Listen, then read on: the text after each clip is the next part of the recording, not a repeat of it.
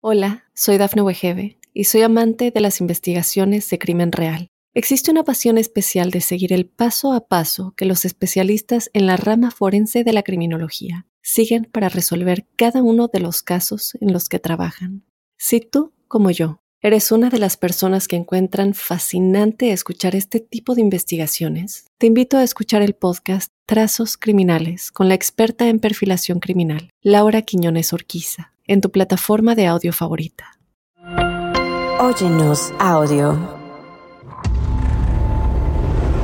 Derek Todd Lee, apodado el asesino en serie de Baton Rouge, fue relacionado por ADN con la muerte de siete mujeres en las áreas de Baton Rouge y Lafayette, en Luisiana entre 1992 y 2003. Los periódicos sugirieron un vínculo con otros asesinatos sin resolver en el área, pero la policía careció de pruebas de ADN para probar estas conexiones. El método de asesinato varió en cada caso. Las similitudes entre los delitos incluyen la extracción de teléfono de las pertenencias de la víctima. La mayoría de los asesinatos se cometieron en el área alrededor de la Universidad Estatal de Luisiana, y dos de los cuerpos se encontraron en Whiskey Bay. ¿Estás listo para conocer su historia?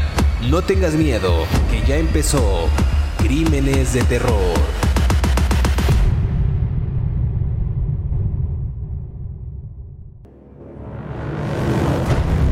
Bienvenidos a Crímenes de Terror. Si aún no te has suscrito al podcast, oprime el botón de seguir en la plataforma en la que nos estés escuchando, ya sea en Spotify, iHeartRadio, Amazon Music o Apple Podcast. Así podrás recibir cada sábado la notificación de un nuevo episodio de Crímenes de Terror.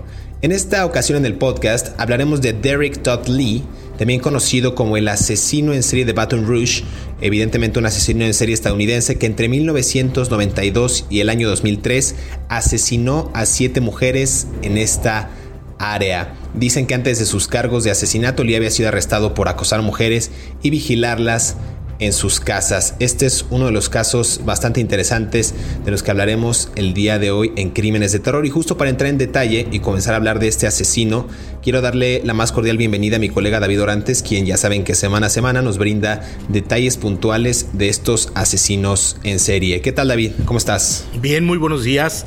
Eh, primero que nada quiero mandar un saludo a la señorita Geraldine de Massachusetts, creo que me dijo que yo soy guapo, simpático, eh, sé bailar muy bien y, platico más bonito que tú.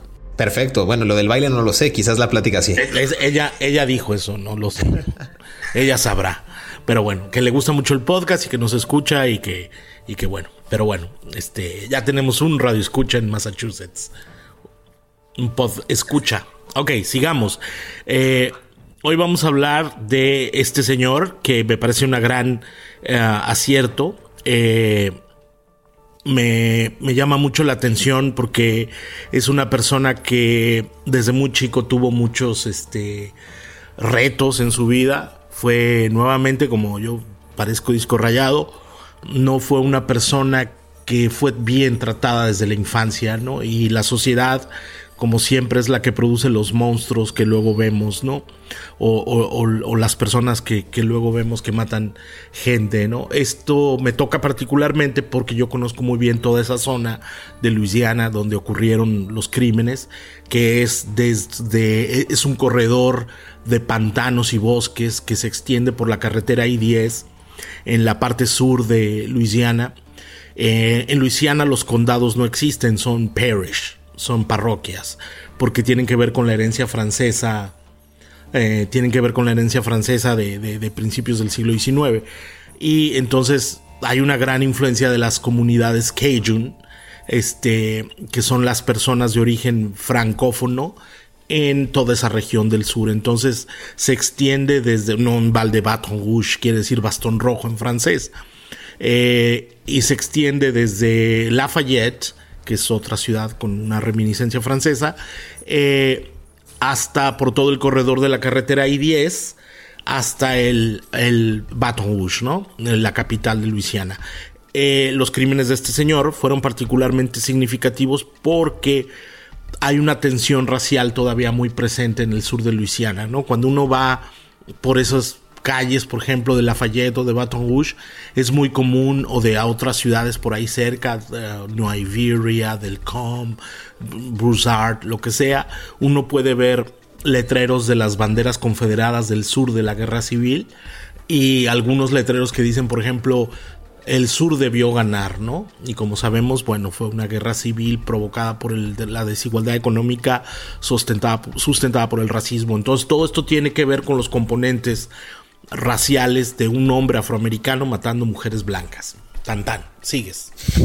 qué buen contexto, qué buen contexto para la gente que nos esté escuchando, que tenga justo estos detalles finos de la zona en donde ocurrieron pues estos crímenes a manos a mano de, a manos de este sujeto Derek Todd Lee. Mencionabas justo al principio que no, que no tuvo una infancia tan agradable, no tuvo un, los primeros años de su vida no fueron tan gratos. Él nació, algunos dicen que el 5 de noviembre de 1968, otros dicen que el 5 de octubre de 1968 en San Francisville, eh, como uno de cuatro hijos. Eh, fue abusado justo físicamente por su padre abuso que conocía su madre, que también era dominante e intervenía, digamos que en estos conflictos entre padre e hijo. Dicen también algunos expedientes que Lee tuvo problemas mentales y por eso fue puesto en clases de educación especial eh, y fue intimidado por sus compañeros eh, de clase, quienes lo llamaban retrasado. Sí, a ver, mm, no era su papá, era su padrastro. O sea, el hombre que abusaba de, de, Lee no era su papá, de Derek Told Lee, era su padrastro. Y yo vuelvo y repito, ¿qué tan responsable es? No voy a culpar a la mamá del señor, pero ¿qué tan responsable es la señora por haber permitido que un hombre ajeno a su familia viniera a su casa a maltratar al hijo, ¿no? Eh, aunque parezca una tontería, la infancia es moldea muchas cosas de nuestra, de nuestro adultez, de nuestra vida adulta. No sé si existe esa palabra en, en inglés, en español, adultez. Moldea muchas cosas de nuestra vida adulta. Entonces, eh, que venga un señor extraño a tu casa a lastimarte y a denigrarte y a hacerte sentir mal, pues imagínate tú el grave resentimiento con el que tú creces hacia otros seres humanos. Yo no voy a dar clases de moral aquí, cada quien puede hacer con su vida lo que quiera, pero si usted tiene hijos, y quiere meter a otra persona a su vida, asegure que, sea, que sea una persona que, bueno, que no, que va a respetar a los niños, ¿no? Eh, pero sí hay que cuestionarnos un poco cuál es el rol de una madre cuando permite la entrada de una persona ajena a la vida de sus hijos y este, este hombre los abusa y los denigra, ¿no? Eh, la infancia es el territorio en el que se moldea la vida adulta eh, y, él, y, es, y muchos niños son, quedan afectados para siempre cuando un extraño los lastima, ¿no? Eh, física o emocionalmente. Y obviamente este hombre lo hizo de las dos maneras. Y además sufría acoso en la escuela en una época donde el acoso no existía. Pues quiero decir, era normal que te acosaran. Él nació en el, en el 68, o sea que tenía 10 años en el 78. 10 años después, en los años 70, no tenía una, no había un patrón de conciencia social sobre lo que es el acoso, ¿no? Eh, que, bueno, también ha habido generaciones recientes que se han vuelto extremadamente débiles y, y guangas, flojas para defenderse a sí mismas, pero en ese tiempo el acoso era casi casi una cosa como común en la escuela, ¿no? Todos lo padecimos los que fuimos niños en esa época o fuimos acosadores como en mi caso, ¿no? Yo era el bullying, ¿no? Este, así que cualquiera que haya ido a la primaria reconozco conmigo, reconozco mis errores, ¿no? Ok, estás, estás pidiendo disculpas eh, públicamente. No, no dije eso. Dije reconozco mis errores. Algunos desgraciados se lo merecían. Ahí está. Ahí está el mensaje de David Orantes para, para los que se lo merecían. No, no pedí disculpas. reconocí mi error, que es otra cosa. Perfecto. Justo lo que comentabas. El padrastro llega, abusa físicamente de, de, Derek eh, Todd Lee y me parece que eso detona estas actitudes también que él tuviera después de, manera agresiva. Es decir, cuando tenía 13 años fue arrestado por robar y destrozar una tienda de dulces. Y ese mismo día también agredió a una mujer frente a su madre. Entonces yo creo que el tema también de la normalización un poco, creando esta hipótesis de la violencia, pues hizo él, hizo que él a la par ejecutara estos mismos actos, quizás emulando a los de su padrastro. Tres años después, eh, fue arrestado también bajo sospecha de haber asesinado a un civil, pero fue liberado. A ver, también prendió fuego a su propio automóvil para cobrar el dinero del seguro. dicen que es probable que el plan haya fallado, es decir, que no hubiera cobrado este dinero. Y ya ahí por de, de 1988 dicen que fue arrestado por intentar robar a otro civil, pero los cargos se redujeron y pronto salió de la cárcel. Entonces, pues fue una serie también de actos de tanto de vandalismo como delitos tal cual que lo llevaron a tener estos eh, estas focos rojos o estas banderas rojas por parte de las autoridades. Pero quizás no todo fue tanta desgracia, porque en algún momento pues, conoció a Jacqueline Sims y se casó con ella. Quizás también tenía esta idea de formar una familia, de alejarse un poco de esta situación que vivió de pequeño con su padrastro, con su madre que quizás era omisa. Eh, pero también esa relación a la larga se vuelve tensa, ya que él seguía de alguna manera agrediéndola, bofeteándola, e inclusive dicen que una vez amenazó también a su, a su, a su padre con un arma. Entonces las actitudes eran cada vez más hostiles, era un sujeto que estaba fuera de sí, quizás la infancia lo marcó, infancia es destino como dices tú, y, es una situación que lo llevó a cometer pues una serie de crímenes de los cuales hablaremos en el siguiente bloque. Déjame hacer una pausa, David, y volvemos para seguir hablando de Derek Dudley aquí en Crímenes de Terror.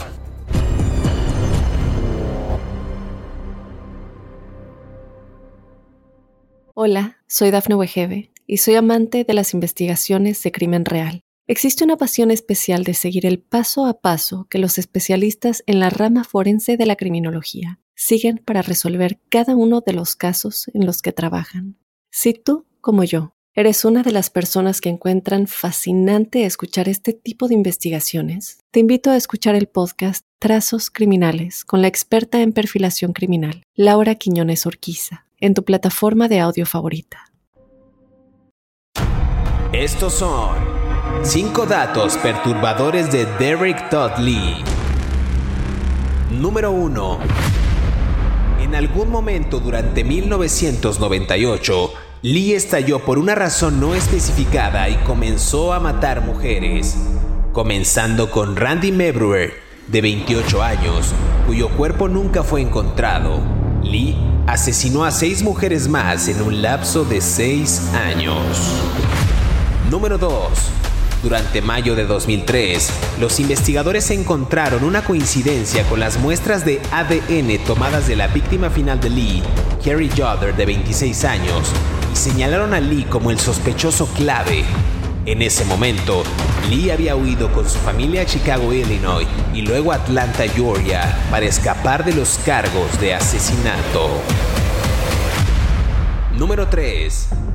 Atacó a sus víctimas en sus hogares, con la excepción de Trenisha Columb, quien fue atacada cerca de la tumba de su madre. Los mataría de diferentes maneras, como estrangulamiento, apuñalamiento y palizas. También las agredía sexualmente antes de su muerte. Número 4. El perfil inicial dado sobre los asesinatos de Baron Rouge sugería que el autor era un hombre blanco apático de entre 25 y 35 años que vivía con otras personas, actuaría con ira y sería muy controlador y también era capaz de manejar bien el rechazo y propenso a tomar represalias. Número 5. En diciembre de 2004 se emitió la sentencia y Lee fue puesto en el corredor de la muerte. El 21 de enero de 2016, Lee murió mientras esperaba la ejecución de su sentencia. Había estado alojado en la penitenciaría del estado de Luisiana, en Angola, en el mismo estado. Sigue escuchando la historia de Derek Todd Lee aquí en Crímenes de terror.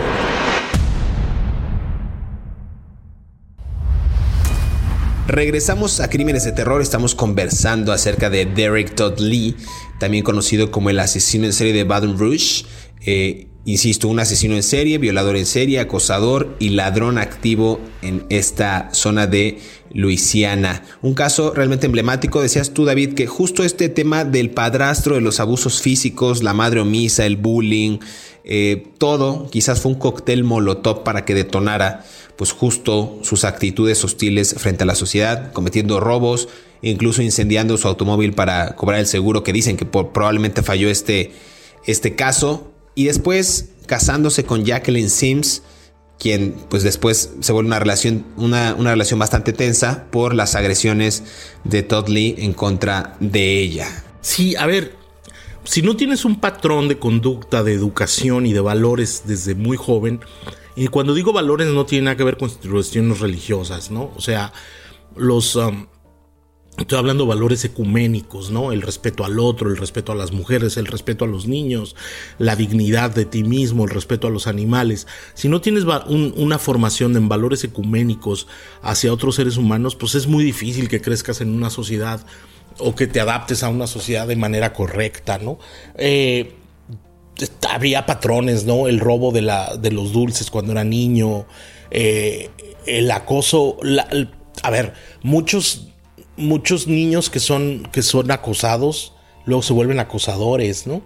Eh, entonces hay un patrón de conducta que tiene que ver con un montón de cosas, ¿no? Y en este caso, bueno, él escogió a mujeres trabajadoras, exitosas, seis de ellas eran blancas, eh, blancas anglosajonas, quiero decir, este, del sur de Luisiana, mm, con mujeres que vivían solas y fueron atacadas en sus casas, las, roba, las asaltaba, las violaba y las estrangulaba y luego las tiraba en los pantanos, ¿no?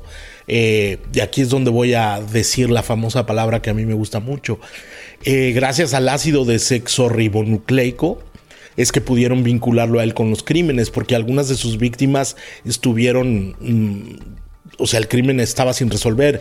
Eh, hay, un, hay, una, hay un elemento que tiene que ver con, lo que él hacía, que es la cantidad de pantanos que hay en esa zona. Entre Baton Rouge y Lafayette hay una gran zona, eh, el, el agua Chafalayan, Chafalayan Mm, tiene muchas ramificaciones de lo que se llaman aquí en el sur de Estados Unidos o llamamos los, um, los bayous, ¿no? Que son esta suerte como de pantanos de puro milagro estas mujeres no se las comieron los cocodrilos, ¿no? O sea, porque él las violaba, las mataba y todo su centro de, las secuestraba, obviamente, sacándolas de su casa y todo su centro de operación era este corredor de la carretera I-10 que va de Lafayette a Baton Rouge.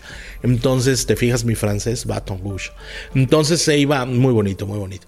Entonces él, él iba por todos estos caminos semirurales y tiraba a las mujeres en, en estos desembarcaderos de los pantanos, porque hay mucha gente que se dedica a la pesca o a la cacería de cocodrilos y tienen desembarcaderos o embarcaderos, este, en donde, en donde sacan las lanchas y él esos lugares los utilizaba él para tirar los cuerpos, ¿no? Claro, de, hecho en algún momento durante 1998 justo estalla por una razón pues no, no especificada, no, no, tan clara, eh, Lee y comienza a matar mujeres. Quizás el primer caso más emblemático, Randy Mebruer, no sé cómo se pronuncie, de 28 años de edad, cuyo cuerpo pues nunca fue encontrado. Ese fue, digamos, el primer caso. Asesinó, insisto, a seis mujeres más en un lapso de seis años. Esto a la par que continuamente lo arrestaron por delitos no relacionados y también comenzó a engañar a su esposa con una mujer eh, llamada con Sandra Green, dicen, a quien luego amenazaría con matar, luego golpearía y como resultado pues fue arrestado por este hecho. Estos crímenes, eh, para, que nos, para los que nos están escuchando, pues atrajeron la atención de las autoridades, eh, pues quienes le dieron al perpetrador entonces no identificado el apodo que del que hemos hablado al principio, el asesino en serie de Baton Rouge. Entonces, durante ese tiempo, se sospechó que Lee era el asesino de esta mujer de las que le acabo de mencionar, Randy eh, y fue puesto bajo vigilancia policial. Digamos que eso fue como el primer caso que detonó las alarmas de las autoridades y empezaron a darle foco a este sujeto del que no sabían quién era, pero que ya le habían apodado eh, con, este mote que acabo de mencionar y además tenían algunas pistas de quién podría ser. Eh, esto empieza a avanzar cada vez más. Mayo de 2003, nos vamos a ir un poquito más adelante, y empiezan los investigadores a encontrar coincidencias con las muestras de la palabra que le encanta a David de ADN tomadas de las víctimas final de Lee. Una de ellas era Carrie Yoder de 26 años y señalaron a Lee como el sospechoso clave en este caso. Entonces, digo, estos son algunos de los asesinatos que este sujeto cometió, pero si quieren que nos vayamos un poquito más específicos, no sé si quieres que detallemos en algún caso eh, más, más a fondo, David. Tú mero, dale este, uh, a mí, a mí sí me parece un poco importante en este caso en particular detallar un poco cómo mm, mataba a las mujeres porque me parece que hay un componente de sadismo que tiene que ver con un resentimiento social, ¿no? Obviamente hay, un, hay otro elemento que me parece que es importante y que tiene que ver con la inoperancia del FBI. Eh, los crímenes, a ver, los crímenes de, de, Derek Lee ocurrieron desde noviembre del 81 más o menos hasta marzo del 2003, ¿no? Y durante todo ese tiempo hubo un analista de perfiles psicológicos de criminales del FBI que hizo un patrón erróneo del, asesino. Y, y, aunque encontraron muestras del, ácido desoxirribonucleico, me encanta decirlo, encontraron muestras del ácido desoxirribonucleico de Lee en las víctimas, ellos seguían buscando un hombre blanco, porque decían que el asesino era un era una. el, asesino era un hombre blanco, apático, entre 25 y 35 años, que vivía con otras personas y que actuaba movido por algún tipo de ira, ¿no? Entonces, aunque encontraban estas muestras de ADN, la policía, con asistencia de los federales, estaban buscando para otro lado, ¿no? Entonces es otra vez, ¿no? Volvemos otra vez a la inoperancia de las autoridades para trabajar en un caso del cual ya tenían información desde el noviembre del 81 con la primera víctima, este Randy Mebruer, Mebruer este, Gracias por la clase de francés. Eh, sí, ahí, la clase de francés es gratis, muchachos. Este, y entonces ahí nos vamos siguiendo, ¿verdad? Y las fue matando y mientras la policía decía, no, pues sí tiene ácido desoxirribonucleico de este fulano, porque ya tenían registros de él, ¿no? De otros arrestos, incluso de un cargo de DWI, que es manejar borracho, de golpes a la mujer y otras cosas, los robos y tal. Pero decían, pero no ha de ser, eh, porque al que andamos buscando son blanco. Dices, no me toques las narices. O sea, qué, qué bueno, como diría Cantinflas, qué buenos son ustedes investigando para ser policías, ¿no?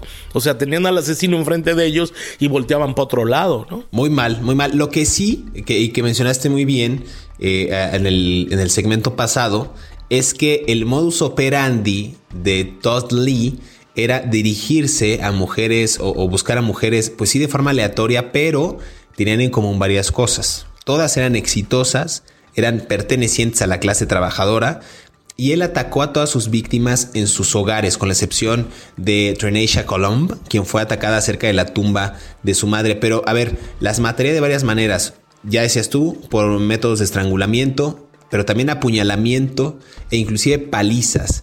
También agredía a estas mujeres sexualmente antes de su muerte. Y esto es interesante lo que también comentabas del perfil del FBI porque no coincidía justamente y había unos, unas características que a mí me, me interesaría destacar que quizás sí correspondían al perfil de, pero no quizás en los rasgos físicos y no, o sea, en algunos sí coincidía y en algunos no. Por ejemplo, lo que decías tú, que, que, actuaba con ira, pero también sería muy controlador, también era incapaz de manejar bien el rechazo y era propenso a tomar represalias. A ver, eso sí era él, por todo el antecedente y por todo el backup que tenía de eh, las, las golpizas que le daba el padrastro, de la indiferencia de la madre, de los bullies en la escuela, sí tenía, digamos, esta carga emocional. También decía que se veía a sí mismo como atractivo para las mujeres y él en realidad pues era socialmente incómodo con ellas. También creo que era parte de, decías tú que no era un sujeto agraciado, quizás en su psique, en su mente, en su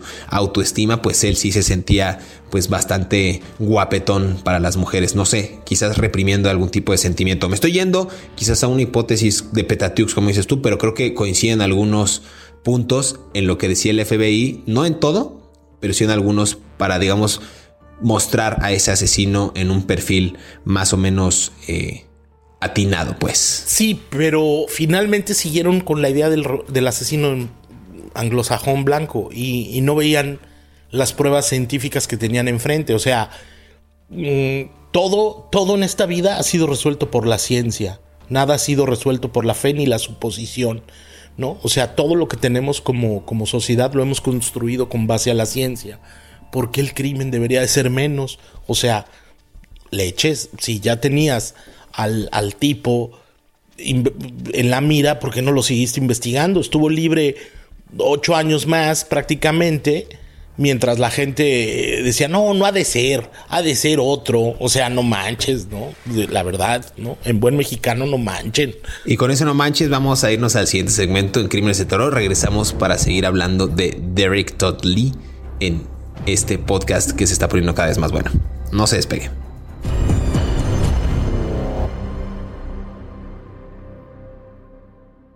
Hola, soy Dafne Wegebe y soy amante de las investigaciones de crimen real. Existe una pasión especial de seguir el paso a paso que los especialistas en la rama forense de la criminología siguen para resolver cada uno de los casos en los que trabajan.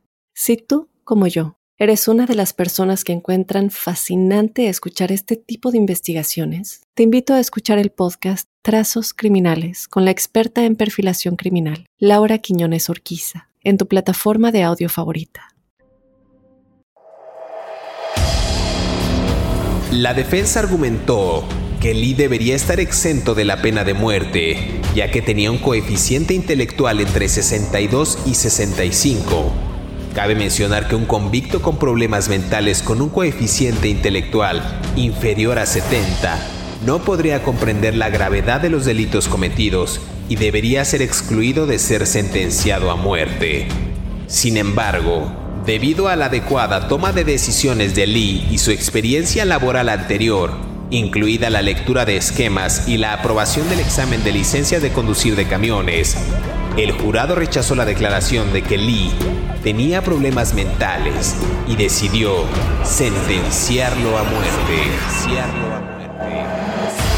Sigue escuchando la historia de Derek Todd Lee aquí en Crímenes de Terror.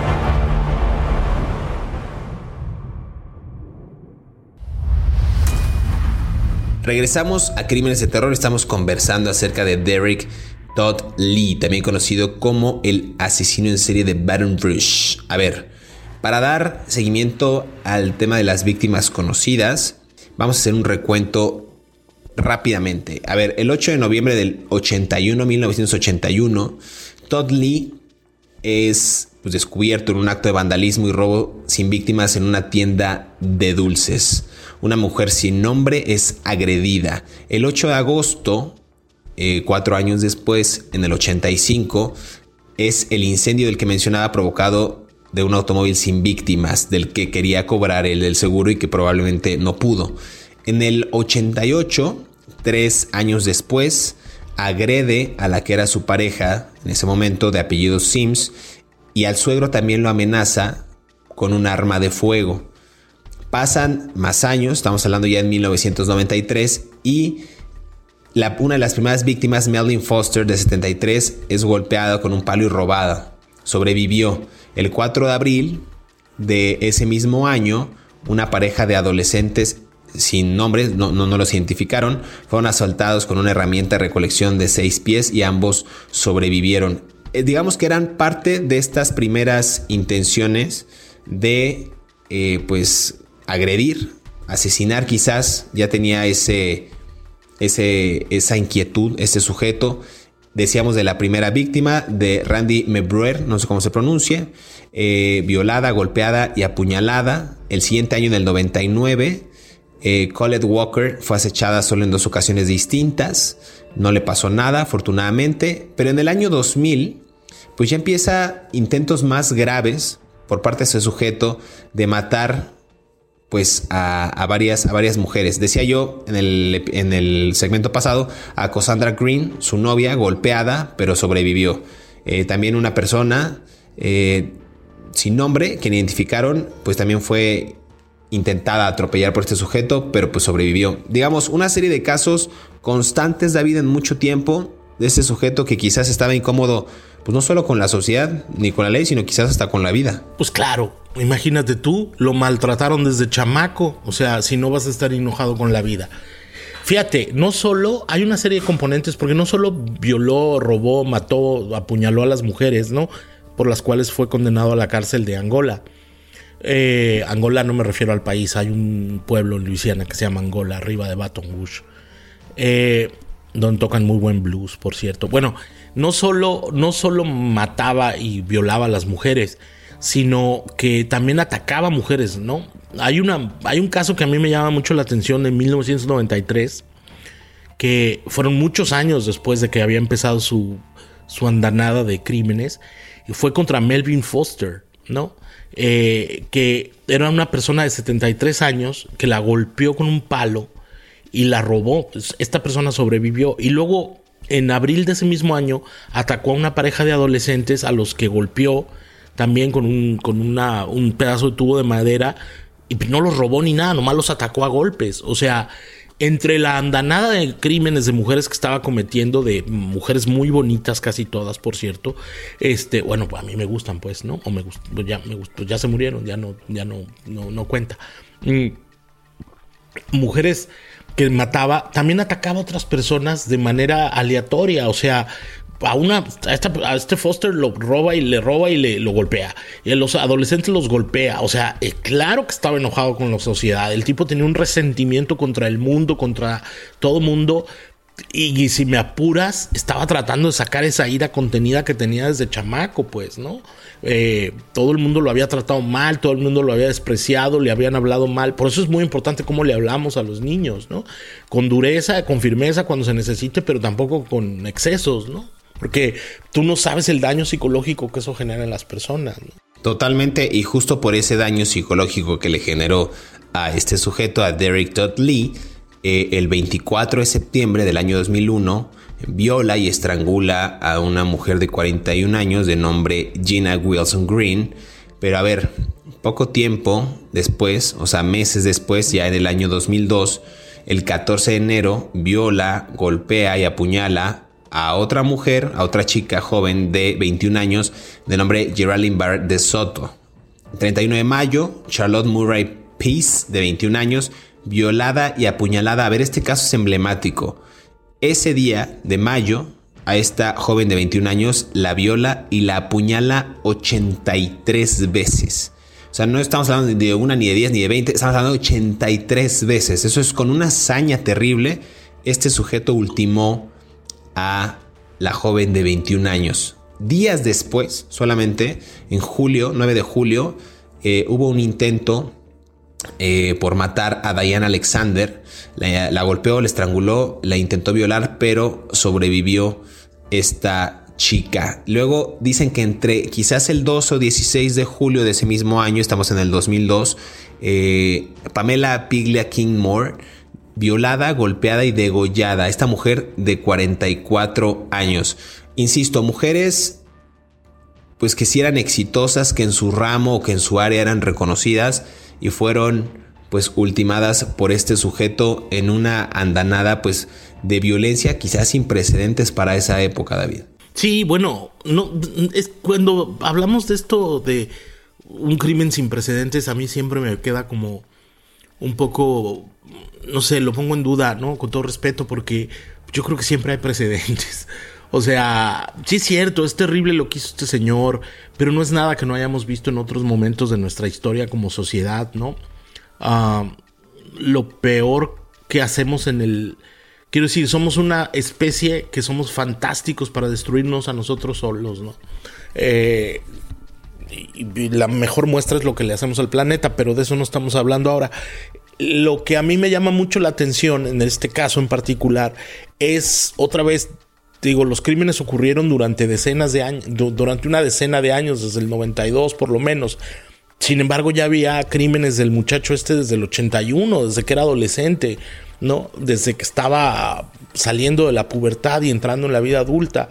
Y no, y no hubo quien se diera cuenta de la bomba de tiempo que estaba girando alrededor de él, ¿no? O sea, el, el tic-tac, tic-tac, tic-tac de la bomba estaba resonando en, la, cabeza de este señor y todas las personas que estaban a su alrededor no se pudieron, no, tuvieron la calma para ayudarlo y pedirle asistencia psicológica. El arresto de este hombre se logró nuevamente gracias a una providencia, la pura chiripada, o sea, no se logró con base al trabajo científico de la policía de tenemos el ADN de un señor que ha estado detenido por golpearle a, la, mujeres y asaltar y robar. Sí, pero no es ese. O sea, no me toques las narices, como ya dije otra vez. No, la última víctima que tuvo, una chica, una señora que se llama Diana Alexander, que la atacó en su casa cuando la estaba a punto de violar y golpear y, todo lo que tú quieras y gustes que hizo, entró el hijo y sorprendió a Lee. Lee salió corriendo de la casa y él, se subió a un carro y se fue. El hijo de la mujer lo persigue por la calle en un, no me acuerdo en qué lugar de Luisiana, creo que en un pueblo que se llamaba Zachary, eh, que está cerca ahí de Baton Rouge y lo, y lo identifica y le da detalles a la policía.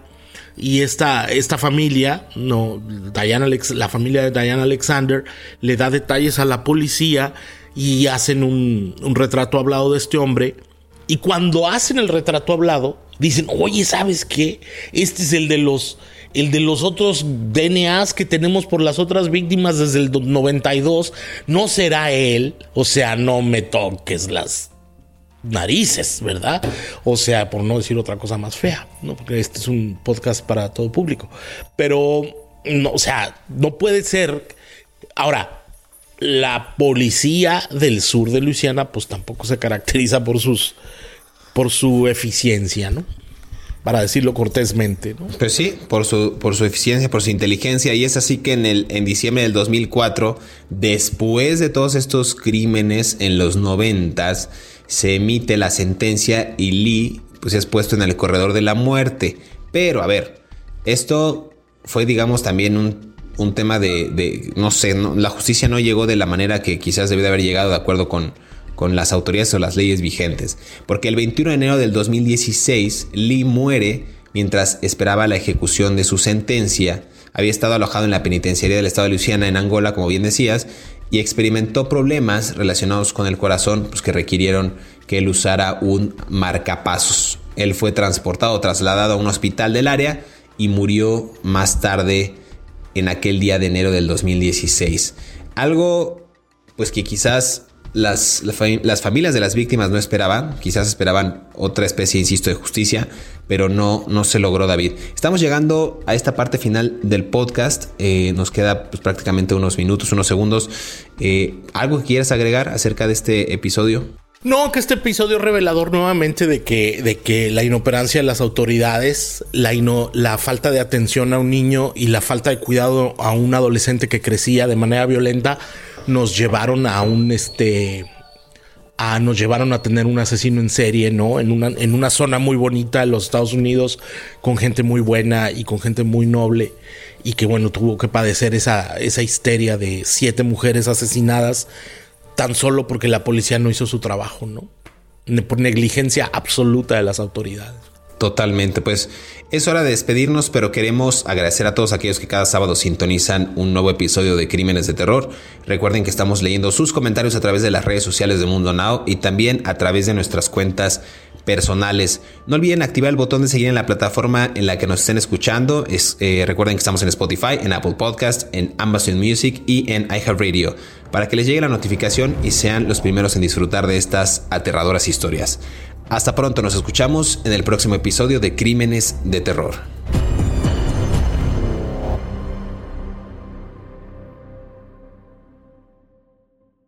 Hola, soy Dafne Wegebe y soy amante de las investigaciones de crimen real. Existe una pasión especial de seguir el paso a paso que los especialistas en la rama forense de la criminología siguen para resolver cada uno de los casos en los que trabajan. Si tú, como yo, ¿Eres una de las personas que encuentran fascinante escuchar este tipo de investigaciones? Te invito a escuchar el podcast Trazos Criminales con la experta en perfilación criminal, Laura Quiñones Orquiza, en tu plataforma de audio favorita.